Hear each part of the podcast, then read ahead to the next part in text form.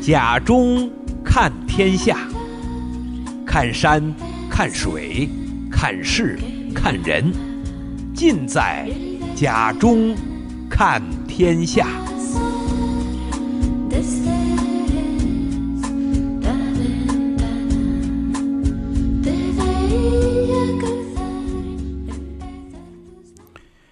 听众朋友，大家好啊！又到了看天下的节目时间，我是贾中。我们上一次节目呢，给大家介绍了文人与茶。那么今天呢，我们继续跟大家聊茶。我们今天聊的呢是日本与茶。在中国茶的历史当中呢，茶的传播呢不仅仅限于这个丝绸之路的这个广大地区，或者包括这个万里茶道的这些地区，呃，而是呃达到了全球的范围内啊。随着这个茶变得越来越流行。那么茶呢，通过复杂的这个贸易线路呢，呃，已成为我们这个啊、地球人类常见的啊、一种饮品。呃，今天我们就跟大家聊一聊茶呢，是在日本的一些情况啊。这个呃，茶茶呢，主要是通过这个丝绸之路东端啊传入到日本和和朝鲜半岛。那么在日本呢，茶与宗教和社会的习俗呢，啊、发展出了非常紧密的这种关系。啊，因为佛教的僧侣呢常常饮茶。六世纪的时候呢，日本派出这个遣唐使呢到中国呢啊学习茶道，并且将茶树的种子呢呃带到日本呢这个种植。呃，到了十四、十五世纪，日本幕府期间呢，就形成了一种、呃、日本这个著名的茶饮的一种审美文化。啊、呃，尽管不同的地区的习俗有些差异，但是呢。呃，这个喝茶的这种传统和文化呢，啊，在日本呢一直延续着啊。那么，在今天呢，世界各地的文化地区呢，应该按按照自己的习俗呢，啊，这个去饮茶，哎，这个有不同的这个沏茶的方法啊，不同的茶的风味啊，这个很多的这个国家呢，将茶呢也纳入自己国家的这种啊传统社会文这个习俗的啊这些方面。呃，像印度的茶，我们上一次呃曾经呃前几期曾介绍过摩洛哥的茶，啊，包括这个尼泊尔的茶啊等等啊，这些呢都和当地的这个社会文化呢融合在一起，啊，包你像在英国的这个下午茶啊，欧美的这个茶文化当中呢，啊，也融入了自己的一些啊习俗当中啊。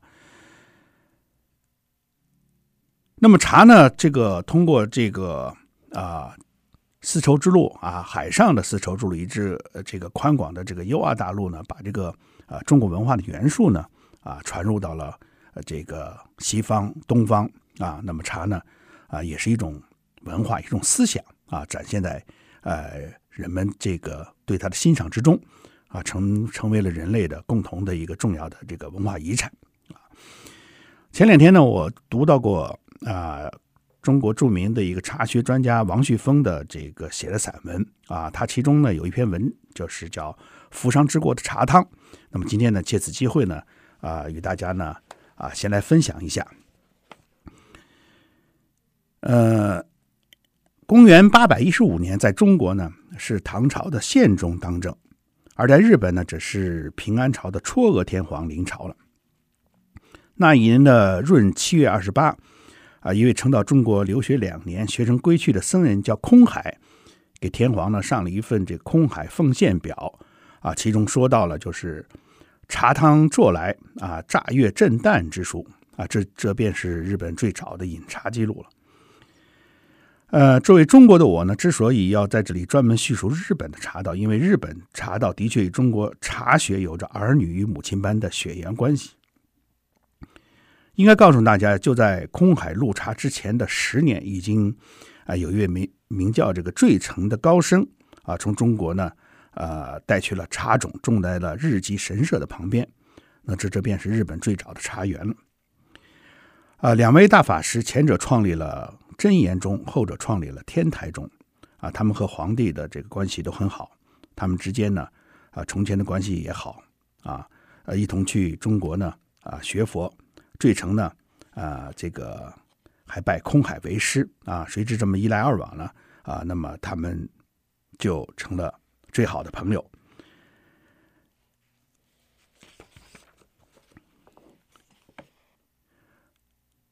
在日本呢，这个岛国的人民呢，一一种前所未有的心态呢，啊，这个崇拜着重唐啊，弥汉啊，就是从中国大陆进来的一切东西呢，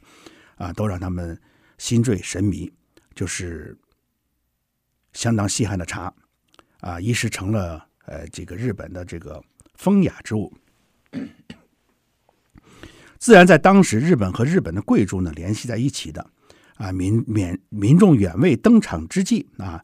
而伴随着茶之意象呢，这是一幅幅奇优的这个画面啊，这个高高峰啊、高僧啊、残雪啊、鹿鸣啊啊，正是一些画面呢，形成了这个红人茶风，也为日本的茶道呢确立了前提。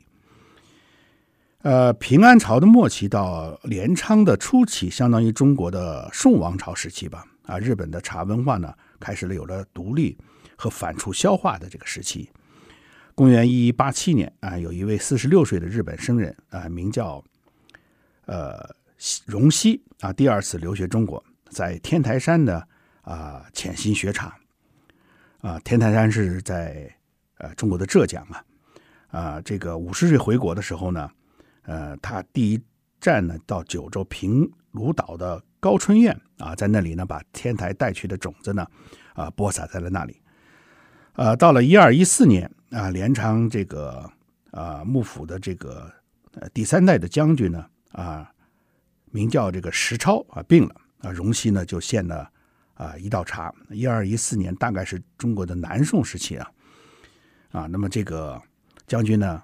喝了茶，也看了他送的茶书啊，这个病就好了。呃，荣西呢就被。日本的称为呢，就是日本的陆羽，成为日本茶道界的里里程碑式的这种人物啊。那时的寺院呢，有定期的这个茶会啊，这个茶会上呢，有的茶茶碗呢很大啊，一只茶碗呢可以供十五六个人去喝啊。不过呢，即使在那个时代呢，啊，平民百姓呢，其实也是喝不到茶的。他们对茶的态度呢，呃，也只能说是敬而远之啊。就这样，这个斗转星移呢。啊，朝代更替啊，这个镰仓幕府呢，呃，这个结束了，开始了到了室町的时期，啊，在中国呢，啊，这时候呢，已经到了元朝啊，或者是到了明朝的开始了。啊，大约就在这个时候呢，呃，中国宋代的斗茶的习俗啊，传到了日本，啊，这个我们曾经介绍过这个宋朝的这个斗茶的这种风俗啊，那么。当时呢，日本的武士斗茶呢，啊，成为这个吃喝玩乐的这个重要的一个内容啊。奢侈的时代也有独断高专的这这个高士啊，有一位高士呢，竟然是最有名的统治者啊，这个就室町时代的第三任将军呢，叫足利义满啊。那么他大概是在出生在元朝啊，到这个明朝的永乐年间，那么这一段时间，到了呃。公元一四一七年，其实这个时候已经是郑和第四次下西洋了。呃，他把这个这个王位呢让给了他的儿子啊，这个武士斗茶呢啊就开始呢这样呢啊逐渐的兴起了。啊，九十多年之后的一四八九年啊，这个王朝呢有第八代的将军呢义政来执掌啊，他因此呢到了京都的东山修建了啊银阁寺啊，区别于北山文化的东山文化呢。啊，这时候呢就开始起来啊，呃，在这里呢要向读者呢专门提及一位日本杰出的艺术家啊，叫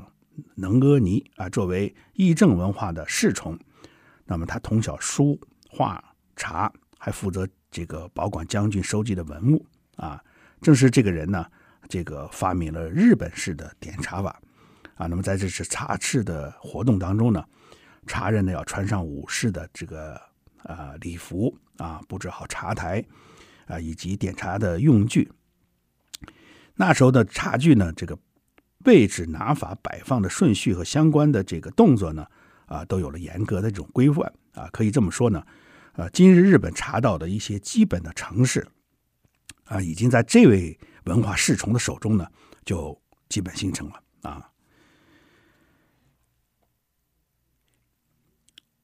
还有一位这个茶道历史上呢非常重要的人物呢，啊，就是呃，名叫这个春田珠光啊，这个也是呃义正将军的茶道老师啊，在日本的茶道呢开山鼻祖呢，啊，就是将这个茶和这个呃贵族的茶和庶民的茶呢啊交融在一起了啊，呃，还有一位呢，这个。奈良的这个叫林汉茶会啊，非常的引人注目啊。其实呢，就是说夏天呢，这喝茶当中呢，啊，这个如同这个洗澡啊，大家又是跳又是唱的啊。呃，那么这些呢，都代表着日本早期啊，这个啊茶文化的这种啊呃先驱啊。那么。在日本呢，最值得一提的呢，就是千里修啊。千里修呢，这个出生在一五二二年啊，至一五九二年啊。那么，呃，同样也出于一个商人的这个之家啊。他呢，就拜了这个，继承了这个珠光的这个呃参茶的这种啊传统啊。二十四岁之后呢，已经获得了这个忠义的道号啊。后来呢，做了将军呢。呃，织田信长的这个茶头，呃，织田信长手下，呃，这个死了之后呢，他就转了转入到了丰田秀吉的手下，啊，成了丰田秀吉的这个茶头。呃，丰田秀吉与千利休啊，是我们后世茶人可以探究的一个命题啊。他们在永恒的对视中啊，在永恒的相互依存中啊，啊，其实呢是在永恒中的啊相互对立。呃，出身平民的这个丰田秀吉呢。渴望得到天皇的这个承认啊，这个而身为癸水的天皇呢，啊，也不可能不承认用武力统一了天下的这位武士的这个地位。为了庆贺这样的这个承认呢，丰田秀吉呢，啊，就在宫内举行这种大规模的这种茶会啊，就是先由丰田奉秀吉呢为天皇点茶啊，那么再由这个千利休呢为天皇点茶。公元一五八七年啊，在此次呢由千利休主持的这个茶席上呢，啊，丰田秀吉呢在壁龛上挂出了中国元代时候的一元代时候的一个啊山水画，叫啊远视晚钟啊，大朵的白菊插在这个古铜色的这个花瓶之上，这个而茶盒呢，这是名扬天下的新田和出花，茶罐呢取名为松花。那价值呢，都是相当于当时的四千万石、四千万担的这个大米啊。呃，当时已经六十三岁的千利休呢，在这个一生当中呢，这个最高级的这个这种茶会上呢，获得了这个巨大的荣誉啊。两年之后呢，那么权力与茶道呢啊再一次结合。那一年呢，这个丰田秀吉呢平定了西南、东南、东北的各路诸侯。啊，便办便决定呢，在京都的这个北野呢举行啊举世无双的这个大茶会啊。千里修呢责无旁贷的承担了此次茶会的这个呃主要工作。呃，而丰田秀吉呢，则发表了一个布告啊，布告将丰田秀吉既专横又扩大又炫耀自己又体贴民众啊，既向往这个风雅高洁，骨子里又呢又有这个赳赳主主夫的这种形象呢，那么展现的这个淋漓尽致。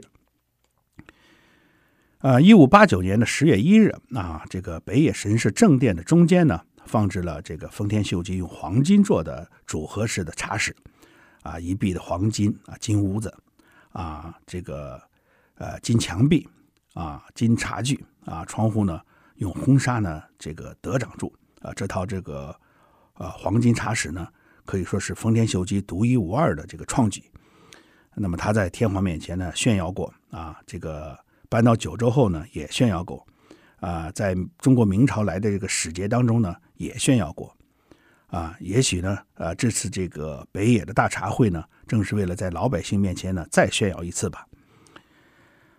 啊，随着炫耀展示的是中国画家这个玉间的这个清风啊和潇湘八景，看来呢，丰田秀吉是特别的青睐于这个玉间啊这一幅画了。盛况空前的这个北野茶会。呃，有八百多个茶席啊，不问地位高低啊，不问这个呃有无茶具，强调是热爱风雅之心，那么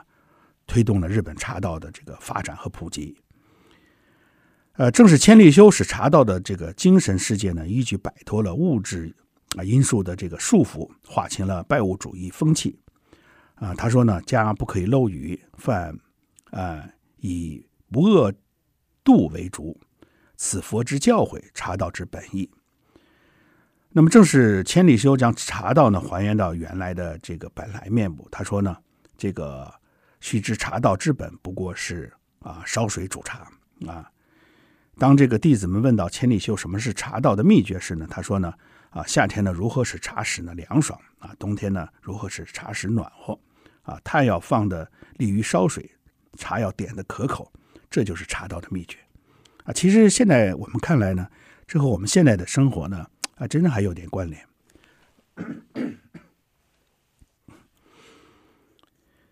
那么，这位 主张人性的大茶人呢，把他的这个茶庵呢布置的极小啊，二三主客呢只能触膝而坐，啊，却要以此达到呢以心传心的这个作用。千利休的这个茶具也充满了他的个性，啊，渗透着他的人生的理想。从前呢。从中国传来的天目啊茶盏呢，青瓷碗过于华丽，呃，表现不了了他的这个茶境。嗯、呃，他开他便开始呢另辟蹊径，使用朝鲜半岛传来的这个庶民用的这个饭碗，就是高丽茶碗。高丽茶碗呢是手工制成啊，形状呢这个不均匀啊，呈黑色啊，无花纹呢最为上等。啊，从本质上来说呢，丰田秀吉呢确实是无法理解千利休的啊，这种不理解呢，逐渐的使他呢，啊，这个由这个恶物转为呢，啊，不能容忍啊，用鱼篓呢做成花瓶，用高丽碗呢做茶具，啊，怎么能被喜欢成黄金茶匙的这个丰田秀吉呢所接受？因此呢，从六十到七十岁，千利休呢在侍奉了这个丰田秀吉整整十年。那么在这十年间呢，千利休的内心呢，啊，究竟呢发生了一个什么样的变化呢？啊，弟子们接踵而来，天下无人不晓。君王之中的这个剑呢，圣人之中的是杯中的是茶，他们之间呢产生了内心的冲突，冲突呢就这样厮杀着。残酷的世界看来已经无法避免。古稀之年的千利休呢，终于被丰田秀吉下令呢这个剖腹自杀。啊，一五九二年的九月二十八日。千里修呢，在三百武士的守护之下呢，杀身成仁。那一日，电闪雷鸣，大雨倾盆。临终之前的千里修呢，留下遗言说：“人世七十啊，利人唏嘘啊，物之宝剑啊，主佛共杀。”千里修呢，可以说是世界茶道史上第一个杀身成仁者。从那以后呢，呃，日本的茶道呢，就从未中断过他们的发展。啊，在千利休的后代呢，逐渐呢啊成了这个李千家、表千家和小路千家。那么发展到今日呢，呃，日本茶道呢这个流派林立，展现了东方文化特有的风采。那么在世界茶文化的历史当长河当中呢，啊，绽放出了最独特的呃精神的这个奇葩。呃，说到千利休呢，我曾经看过一个视频啊，这个是千利休的第第七代的这个世孙啊。那么，他在为这个天皇呢，这个做茶道，就是点茶。呃，现在呢，日本重大活动当中，只要有天皇出席的这种这个茶的道的这种仪式呢，一定是千利休家族的人呢啊去做。那么，这就是王旭峰的介绍的关于这个日本的这个茶道的这种文化。那么，在日本呢，我们最多听到的就是煎茶呀、抹茶呀。那么，其实日本茶呢，呃，也就指的是绿茶啊。那么茶叶呢，这个是就是我们中国不发酵的这个绿茶。那么还有一些呢，少少一些半发酵的乌龙茶，呃，那么还有一些呢是红茶。那主要是啊、呃、还是绿茶，因为日本呃生产的几乎都是绿茶啊，因此呢，所谓的日本茶啊，其实就是指绿茶。那么在日本呢，根据绿茶不同的这种加工方式呢，又分为呃，比如说煎茶、抹茶、啊、玉露、呃炒青绿茶等等。那不仅茶的味道不同呢，外观呢也有很大的这种啊，呃差异啊。这个呃，日本茶呢，其实我们刚才已经大概介绍了，就是说大概从这个一千二百年前呢开始，从中国的唐朝呢啊传入到日本啊，这个最早的就是平安时代那个时候啊，大概在公元的呃七百九十四年到啊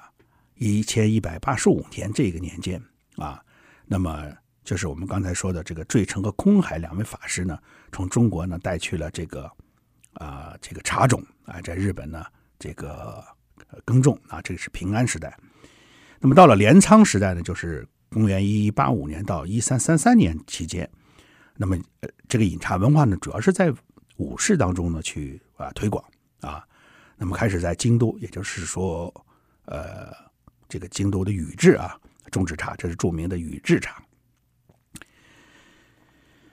呃，之后就到了室町时代，就是大约在一三三六年的一五七三年这个时期啊，这个那么这一段时间呢，啊，就是呃，这个还进行了茶的这种啊比赛啊，这个推广这种茶会，呃，使用华丽的外国茶具呢，啊，举办这种高雅的茶会啊，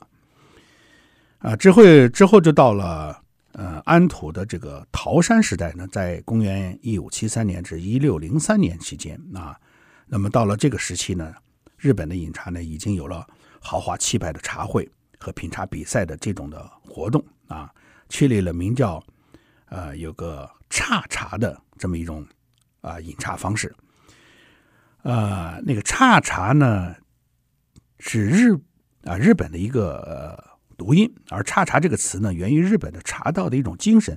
啊，其实呢就是追求这个茶道之美，注重茶的本质，啊，那么这个“剉”就是单立人一个“宅”字，“茶”呢就是茶，啊，这个在日本的剉茶呢，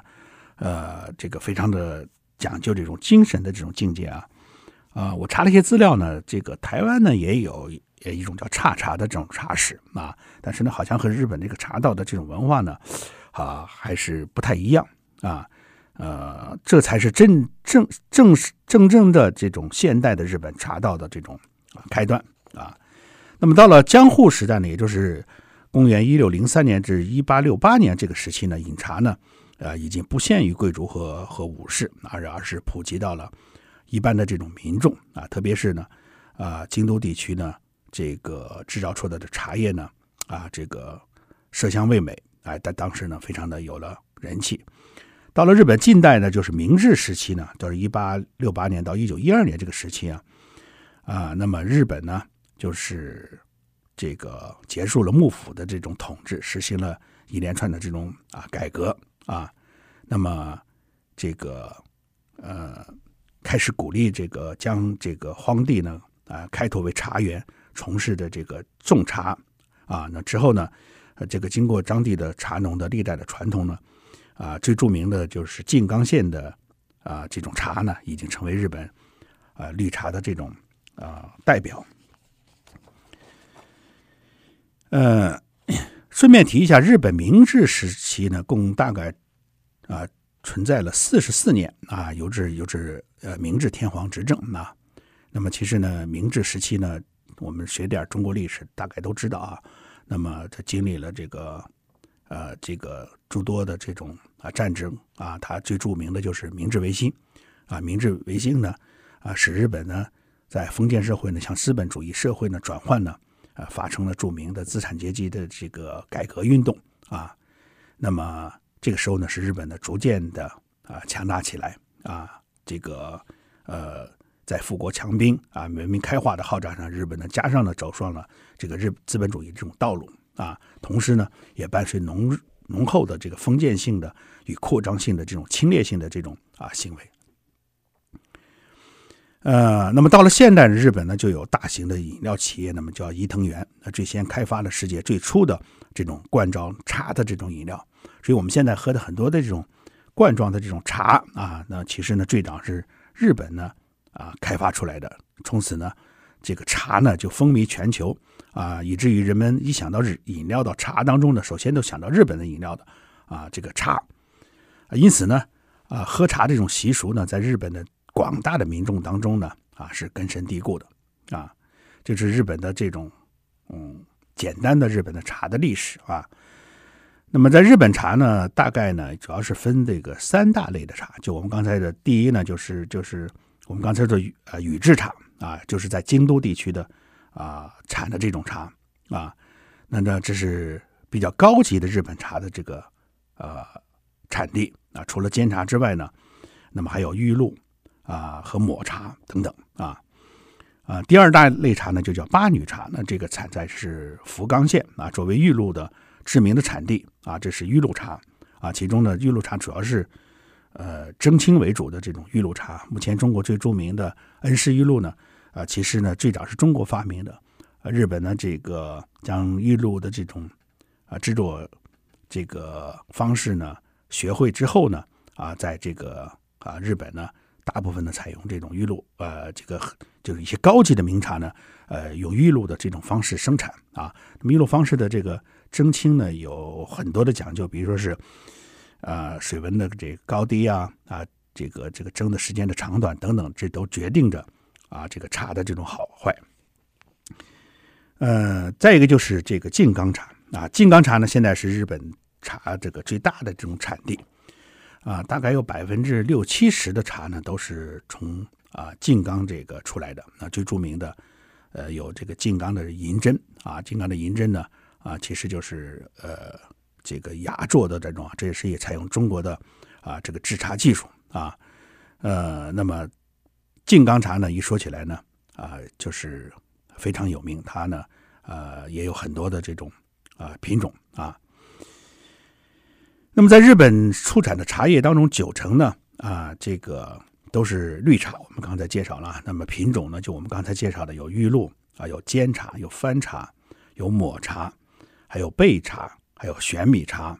啊，还有粉茶、芽茶啊，还有一些些的这种啊红茶等等啊。那么这些茶的香气、味道、口感呢，啊，各是不同。但是日本茶的这个包装呢，十分的这种讲究。啊，这个你有机会呢，去到日本之后呢，啊，你不妨呢去买来一些日本的茶呢，去来尝一尝，啊，那么煎茶的口感啊和抹茶的口感呢，啊，那真是不一样。那么日本有抹茶呢，呃，发展出来的一些呃一些这个，比如说是抹茶咖啡啊、抹茶糕点等等，啊，现在也是非常的吸引人。那么在日在日本呢，就是说这个茶的制作上呢，啊，这个讲究呢就是。呃，多用这个蒸汽这个杀青啊，那么再在火上呢这个焙炼，呃，有些呢是在阳光下呢这个晒青的啊，那么这样他们讲究的是保持茶色的啊基本的翠绿啊，使茶汤呢啊更加这个啊清雅啊圆润啊，呃，日本茶呢就是让人感觉到非常的这种清新啊，这个你像著名的这种。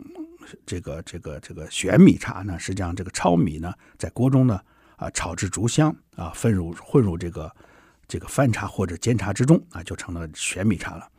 呃，这有点像中国的这种擂茶的这种这种表现啊。那么有机会呢，大家可以呢买一些啊日本的这种茶呢啊，这个来呃来来这个自己做一下尝一尝啊。呃，好，那么时间这个关系，我们今天的这个节目呢就到此啊。那我们今天主要介绍了日本茶啊，那么顺便提了一下日本的茶道。那我们下期节目呢将重点给介绍一下啊，日本的茶道究竟是什么。好，呃，感谢大家呃收听我们的节目，我们下次节目时间再见，谢谢。